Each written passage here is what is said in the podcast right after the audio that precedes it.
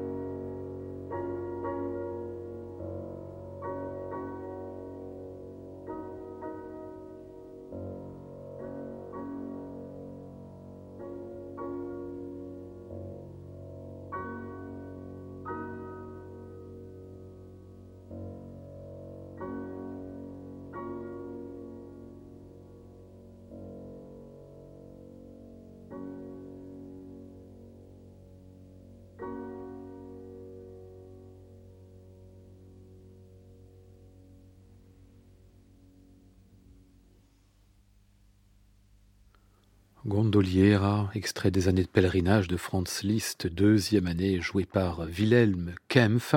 Liszt qui a toujours été au cœur de la pratique du pianiste. En effet, parmi ses professeurs principaux, quand il était tout gamin, il y avait eu un monsieur Karl Heinrich Barth qui, par maître interposé, entre autres Karl aussi, avait hérité de la tradition technique de Franz Liszt en ligne quasiment directe. Donc, Kempf a toujours joué Franz Liszt. Il l'a enregistré très tôt, en mono d'abord, quitte à y revenir plus tard pour la stéréo, avec toujours, on l'a entendu ici, une magie et une poésie inimitables. Euh, dans ce cycle qui était ici enregistré en 1974, eh bien, on avait rajouté un petit complément. Deux incroyables légendes, dont ce Saint François de Paul marchant sur les flots.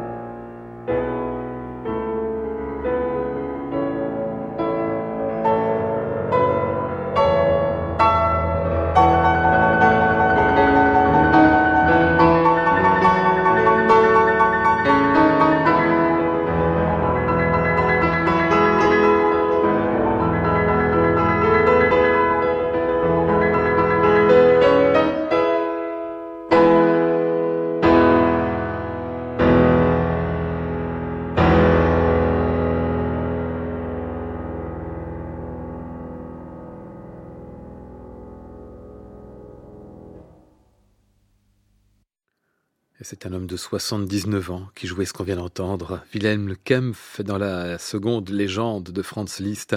Saint-François de Pau, Le Marchand sur les flots. Un album de 1974 pour Deutsche Grammophon. Aujourd'hui disque de légende à retrouver et podcasté sur le site de France Musique et sur l'application Radio France.